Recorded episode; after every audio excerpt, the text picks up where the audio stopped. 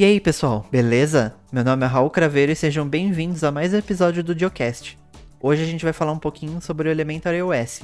A gente vai falar um pouco sobre qual é o público-alvo dele, algumas novidades do Elementary OS 6, que é a nova versão do sistema, e por que, que ele é considerado mais do que uma simples distribuição. Hoje, para bater esse papo, eu tô aqui com, com duas pessoas. Primeiro o Edson, lá do blog de Linux. Elementary, meu caro Raul, Elementary. e o Carlinho, redator lá do blog também. Queria dizer que o Edson pegou minha introdução. é. Sincronizar os seus arquivos da nuvem com o PC não é mais um problema. O InSync ele é um software que permite gerenciar arquivos tanto do Google Drive quanto do OneDrive, e conta com ainda mais recursos que o software oficial desses serviços. Ele está disponível para Linux, macOS e Windows e permite sincronizar mais de uma conta. E ainda é possível selecionar quais pastas devem ou não ser sincronizadas diretamente de qualquer lugar do computador.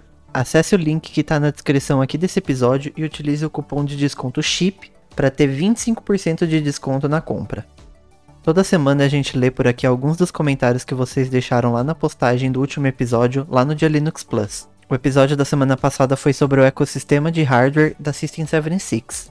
E eu vou ler três comentários aqui que eu achei bem interessante. O primeiro é do Rafa Neari e ele disse assim: Ótimo episódio. Acredito que a AMD contribui bastante nessa questão de lixo eletrônico, mantendo o mesmo socket dos processadores por um bom tempo, evitando ter que comprar tudo novo.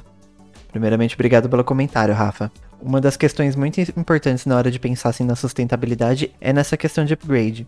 Que realmente upgrades sempre vão ser feitos. E assim, a partir do momento que você precisa trocar um processador, se você também tiver que trocar a placa-mãe, e aí depois por causa disso você precisa trocar a memória RAM e sei lá, mais diversas outras peças, vai gerando um lixo totalmente desnecessário, sem contar que você está gastando muito mais do que você precisava porque era uma peça só que você tinha que fazer esse upgrade, né? O segundo comentário é do Crio. Ele disse o seguinte: Eu queria muito comprar um dos produtos da empresa, mas hoje ainda a compra é inviável aqui. Torço para um dia a disponibilidade dos produtos da System 76 chegarem ao Brasil. Valeu pelo comentário, Crio. Então, na semana mesmo da publicação desse episódio aqui, a System 76 anunciou que agora os produtos são entregues aqui no Brasil de novo. É claro, os produtos são todos vendidos em dólar, então isso, dependendo da situação, pode ainda tornar um pouco complicado de comprar as coisas por aqui. Mas só de saber que eles entregam por aqui, eu acho que já é um ótimo início, sabe? E o último comentário que a gente vai ler por aqui é do Jonatas. Ele disse o seguinte: Como sempre, ótimo conteúdo. Eu já uso Pop OS há algum tempo e já tinha ouvido falar que a System 76 não trabalhava apenas com software, mas também com hardware.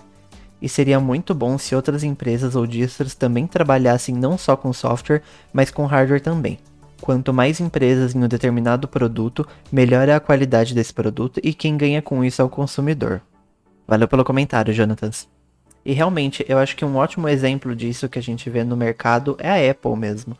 Porque a partir do momento que você faz o hardware e o software, você consegue otimizar ele de maneiras que se você tem que fazer um sistema mais genérico, você não vai conseguir otimizar nesse nível, sabe? Então eu acho que terem mais alternativas assim de empresas que fazem tanto software quanto hardware é, é super vantajoso assim para o consumidor.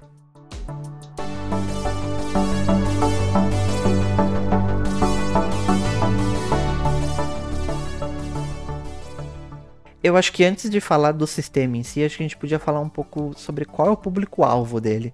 Porque eu vejo algumas reclamações que as pessoas fazem do sistema que elas não existiriam se as pessoas entendessem para quem o sistema é feito, né? Porque eu vejo muitas pessoas falando que, que o sistema não permite configurar muita coisa, que ele não vem, por exemplo, com PPA, que ele é muito fechado, que você não pode mudar a interface. Só que o, o público-alvo né, do Elementary não é a pessoa que quer modificar tudo. Ele realmente ele é, um, ele é um sistema feito pro. Não só para o usuário básico, né? Também, eu acho que tam, ele também serve para o usuário básico, que não tem muito conhecimento, que quer simplesmente abrir o navegador e acessar o Twitter. Mas ele também é para as pessoas que querem, tipo, tentar poder fazer o seu trabalho, independente de ter conhecimento ou não de Linux a pessoa que não quer ter que ficar customizando qual o tema de ícone que vai usar, se a barra vai ficar na direita ou na esquerda. Pra quem quer evitar dor de cabeça. Exatamente, é. Eles, eles entregam um sistema pronto, né? Claro, de acordo com a visão deles de como é um sistema pronto. Mas eles entregam um sistema ali, você simplesmente tenta, instala os seus softwares que você precisa e começa a usar, né? É, eu, eu acompanho o Elementary já faz bastante tempo, né? Recentemente eu descobri que eu usei a segunda versão do Elementary, né? Na época em que ele ainda era numerado como 0. ponto alguma coisa, né? Eu usei o 0.2 deles. E o que eu acho, assim, deles, né, eu penso sobre eles, é que no momento eles não estão mirando em ninguém, sabe? Eu acho que eles estão mirando em pessoas que vão ajudar ao, o sistema a chegar no estado que eles querem, que é se tornar uma plataforma.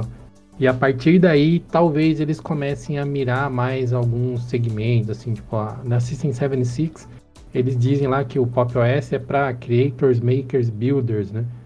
Talvez em algum momento o pessoal do Elementary vai chegar nesse caminho, mas eu penso que nesse momento eles estão muito mais focados assim em atrair a galera de dev mesmo, de, de UX, né, de experiência dos usuários, para ajudá-los a, a preencher as lacunas que ainda faltam na plataforma que eles estão criando e a partir daí sim depois pegar um nicho de mercado e, e partir pro abraço. né?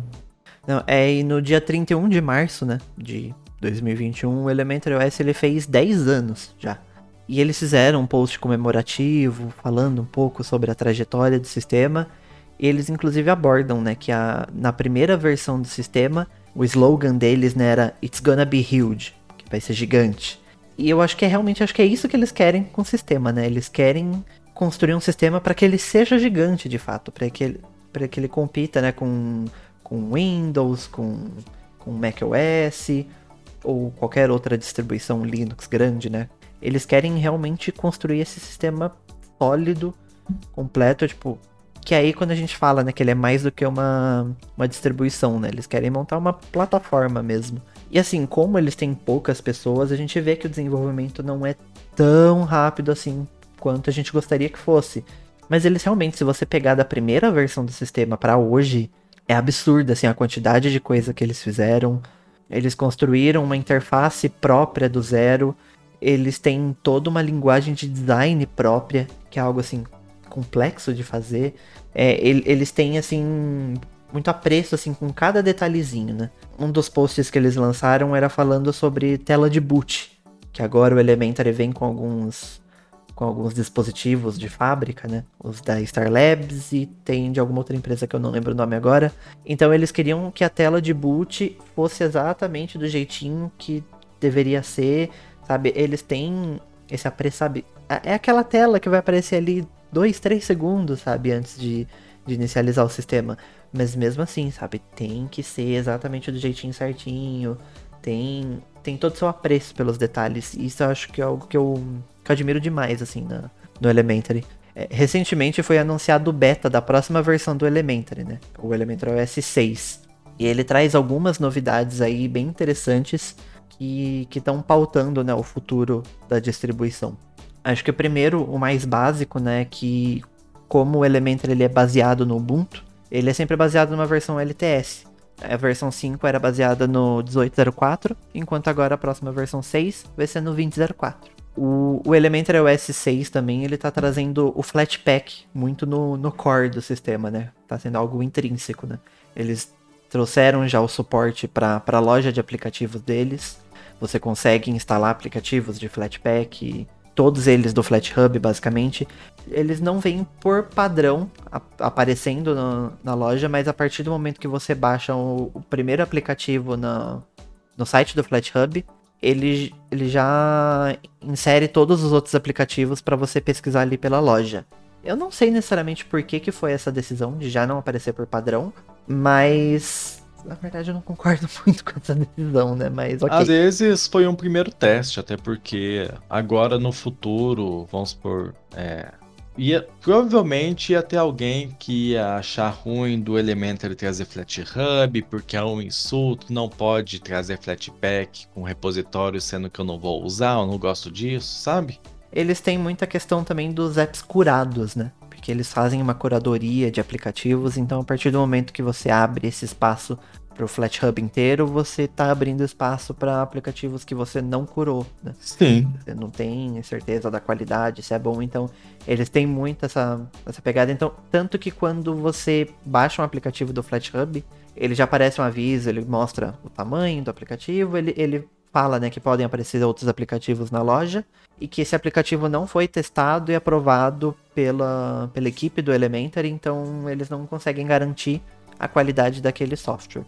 Então eles são bem preocupados com essa questão. E tipo, o Flatpak acho que ele, tá, ele tá tão intrínseco agora no sistema que alguns, alguns aplicativos nativos do sistema já são empacotados também em Flatpak. Atualmente eles estão trazendo o navegador, a calculadora e o leitor de documentos em Flatpak. Mas é bem provável que em futuras versões a gente consiga ver outros aplicativos também vindo em Flatpak. Se eu não me engano, eles adicionaram também a captura de tela. Eu tava lendo que eles estavam pensando em adicionar isso. Acho que, deve, se eu não me engano, foi no quadro do GitHub deles. Então, é, lembrando que também, como tá em beta, então qualquer coisa que a gente falar aqui da versão 6 para a versão final pode mudar. Pode sair alguma coisa, pode entrar outra coisa. Provavelmente vai mudar. Sim, é, não é um software pronto, então tudo pode mudar. Sabe? A, gente, a gente sabe que não, não vão ter grandes mudanças assim tão impactantes, mas detalhes assim sempre podem ser alterados, né? Dependendo de como for o curso do desenvolvimento. Uma questão interessante com o Flatpak também é que os próprios desenvolvedores de aplicativos para Elementor eles estão começando a adotar o FlatHub como um segundo lar, já que eles sabem que o FlatHub vai ser o futuro do Elementor. Vários aplicativos, como por exemplo o Planner, o Vorta, eles estão sendo portados para Flatpak e estão ficando bastante populares até. Eu não consigo ver esse nome Vorta sem dar uma risadinha, mas tudo bem. É, eu imagino, eu, eu pensei nele por causa disso. É. Então, e todos os aplicativos desse App Center, que são os aplicativos curados, né? Não são desenvolvidos pelo Elementary, mas são curados e aprovados por eles. Todos eles vão ser também entregues em Flatpak. O que é legal tanto pro sistema, né? Você tem ali em Flatpak, é um, uma estrutura de desenvolvimento única ali, universal, e você também consegue levar esses aplicativos de maneira simples para outras distribuições. Então você não fecha o seu software só para quem está usando Elementary. Praticamente qualquer um que está usando alguma distribuição que tenha suporte a Flatpak pode usar. Que inclusive é o caso do próprio Pop OS, que usa a própria loja, eles usam aquele aplicativo Edge de instalação de .deb. É, então, qualquer sistema pode, pode se aproveitar de alguns desses, desses softwares, né? Ainda nessa seara aí dos Flatpaks, é, é interessante ver que o pessoal da Elementary, eles estão bastante preocupados com a tecnologia em si, né? Então, eles estão trabalhando diretamente com os responsáveis pela tecnologia Flatpak, né, pelo formato Flatpak, para que ele seja melhor, para que ele seja mais utilizável por distribuições e por outras termos operacionais, né, que querem criar produtos em cima dessa tecnologia. Uma das mudanças que está vindo aí junto com o Elementary 6 é melhorias relacionadas à atualização dos Flatpaks. Todo mundo que já instalou algum Flatpak no seu sistema operacional já deve ter tomado um susto, né?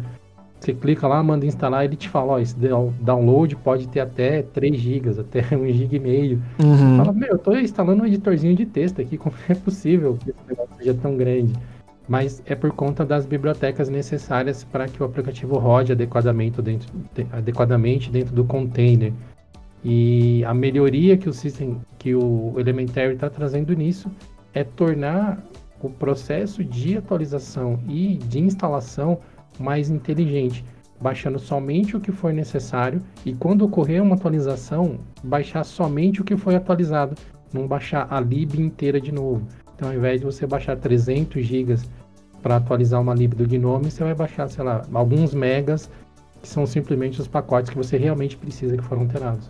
Acho que é interessante tanto para deixar mais claro para o usuário, né? Um editor de texto não vai ter 5 GB para ele realmente entender o que está acontecendo e realmente acho que uma questão de acessibilidade também é interessante. Alguém que está num, num, lugar que tem uma conexão ruim, que você está usando, sei lá, um 4G, por exemplo, quanto menor for esse pacote, melhor vai ser para o usuário. Né?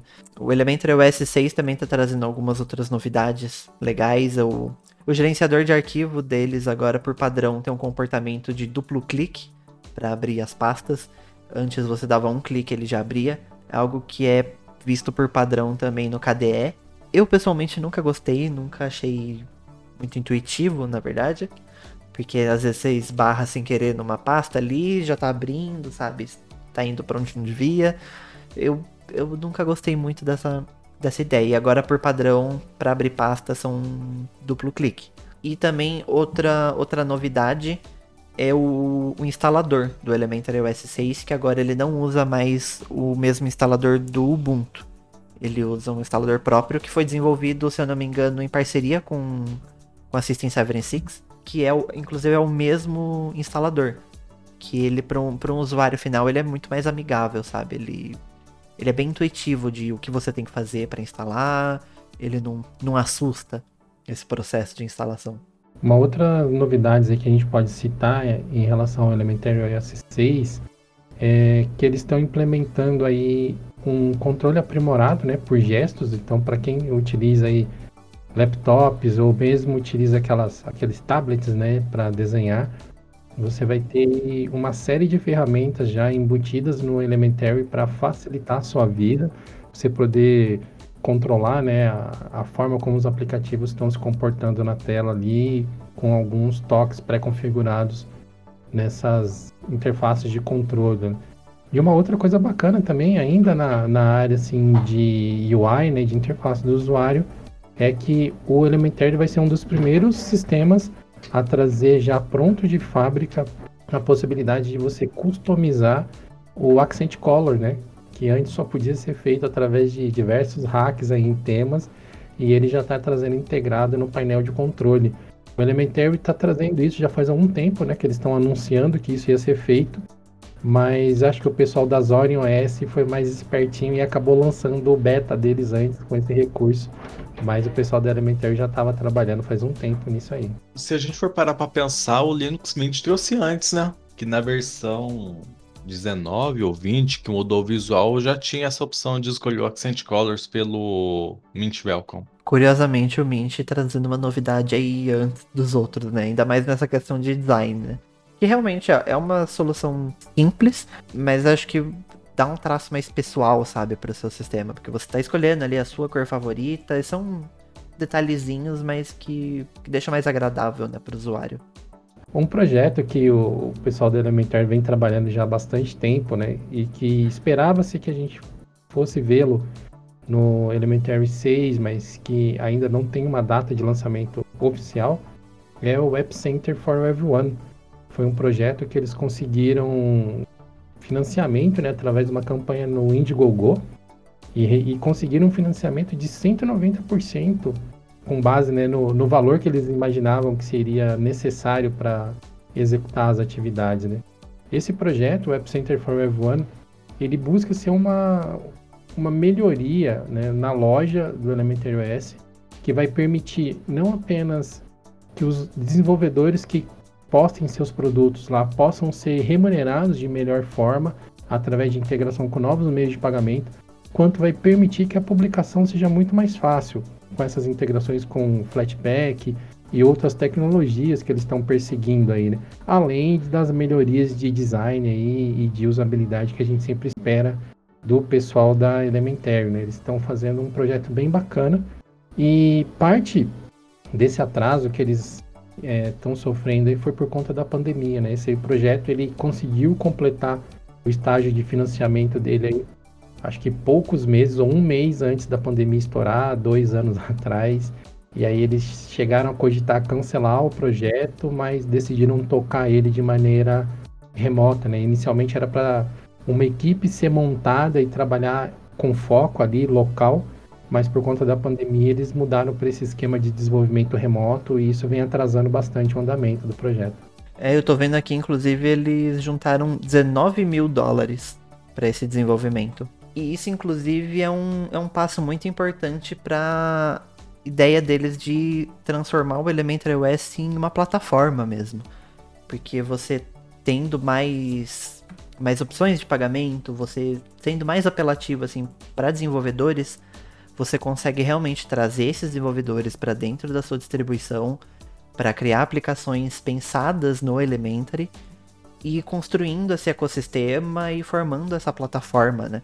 Algo que já acontece hoje no Elementary, mas eles querem alavancar ainda mais isso, né? Tanto que você vê hoje aplicativos como o próprio Edge, é, o Planner, que eles têm esse layout, eles têm esse design pensado no, na interface do Elementary, né? Ele se encaixa muito bem ali no sistema. Apesar de ser utilizado em outras distribuições também, você vê que ele é pensado pro Elementary OS. Um outro app também, né, que foi criado pensado no Elementary OS e depois ganhou o mundo é o Fondo, né? Aquele aplicativo de trocar papel de parede, né? Ele é um dos mais práticos que eu conheço até hoje para fazer essa, essa função simples, né, de deixar nossa telinha mais bonita. Né? Isso é legal também para o desenvolvedor, porque a gente tem muito essa questão né, de que é open source, então você não pode ganhar dinheiro com isso, você não pode vender seu software, tem que ser tudo gratuito. E não, sabe? Você pode é, distribuir ele de maneira open source, você pode distribuir ele grátis, mas ele tem um, uma maneira simples para quem realmente quer contribuir, sabe? Quer dar um valor para o desenvolvedor porque ele, tipo, ele tem que pagar as contas dele também, né? Então ele, ele, ele tenta ali onde, onde lucrar com isso, ele vai conseguir desenvolver mais, ele vai desenvolver mais software, softwares melhores. Então você fomenta essa indústria né, de, de softwares open source para Linux, que é algo que a gente precisa bastante. Sim, inclusive escancararam no site para poder dar uma força. O próprio download do sistema também segue essa ideia do Pay What You Want, né? Você pode simplesmente Sim. colocar lá zero, dólares e baixar de graça. Mas se você quiser ajudar com 5, 10, 20, 30, quantos dólares você quiser, você pode. Um, um dólar já faz a diferença. Sim, é porque se cada um mandar um dólar, eles já conseguem contratar novos desenvolvedores e desenvolver apps melhores, um sistema melhor, e todo mundo vai sair ganhando nessa, né? Lançar o sistema em menos tempo. É, hoje um grande problema né, do Elementary que a gente vê é realmente esse, esse desenvolvimento lento, né? E quanto mais desenvolvedores tiver, que claro, para isso eles precisam de dinheiro, e mais rápido a gente vai ter novas, novas atualizações, novidades no sistema. Então é uma, uma coisa que puxa a outra, né? E recentemente a gente teve um outro software aí que é muito conhecido e muito respeitado no mercado também, que é o Krita que divulgou né, uma nova forma de captação de recursos justamente para poder ganhar essa velocidade de desenvolvimento. Né? Eles estão, acho que, desenvolvendo a versão 4 do Krita, se eu não me engano, e para isso eles identificaram que eles precisam de mais mãos, né, mais dedos ali codificando.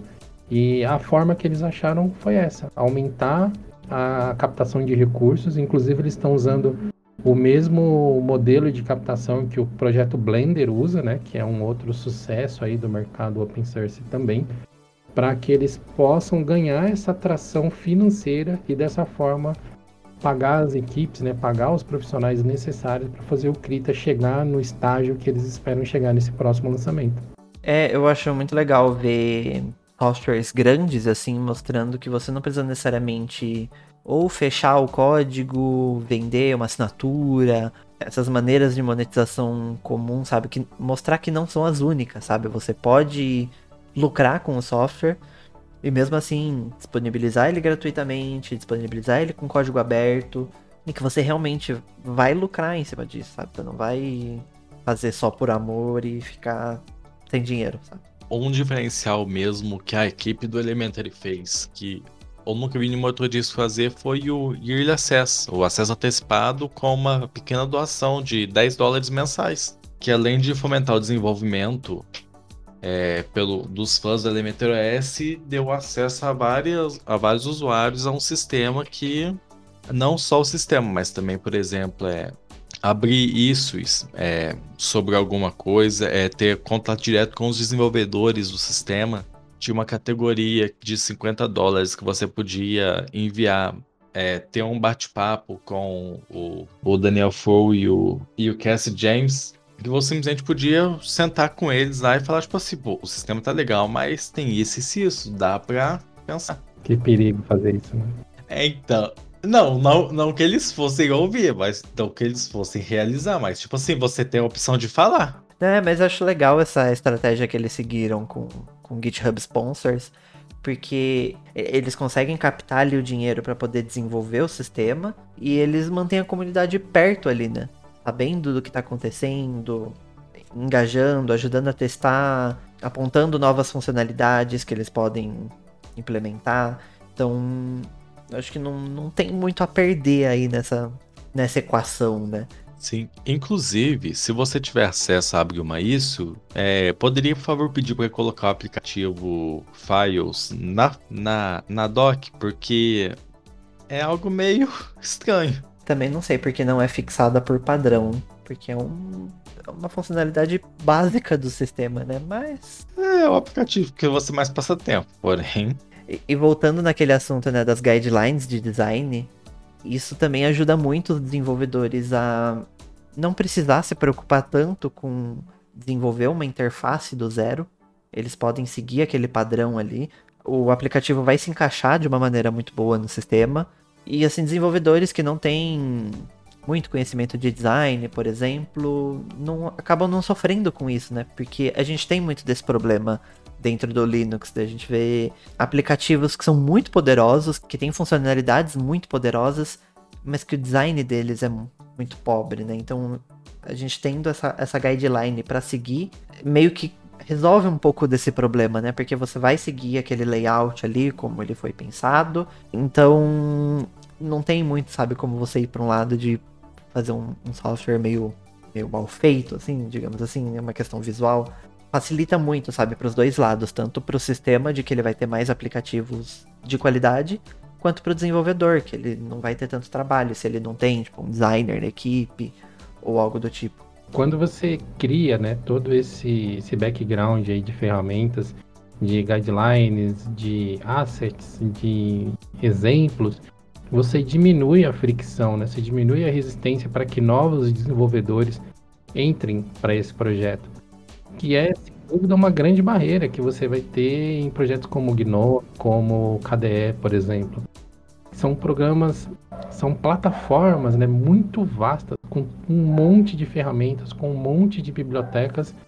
E apesar de terem uma documentação extensa, essa documentação ela não, é, não foi feita para servir como um guia para gerar produtos, né? É um guia para desenvolvedores, então você tem que costurar todas essas informações que estão espalhadas. Enquanto o Elementary ele está indo no caminho oposto, né? eles têm menos documentação, mas muito mais concisa e muito mais direcionada para fazer com que os desenvolvedores possam criar o mais rápido possível sem perder tempo.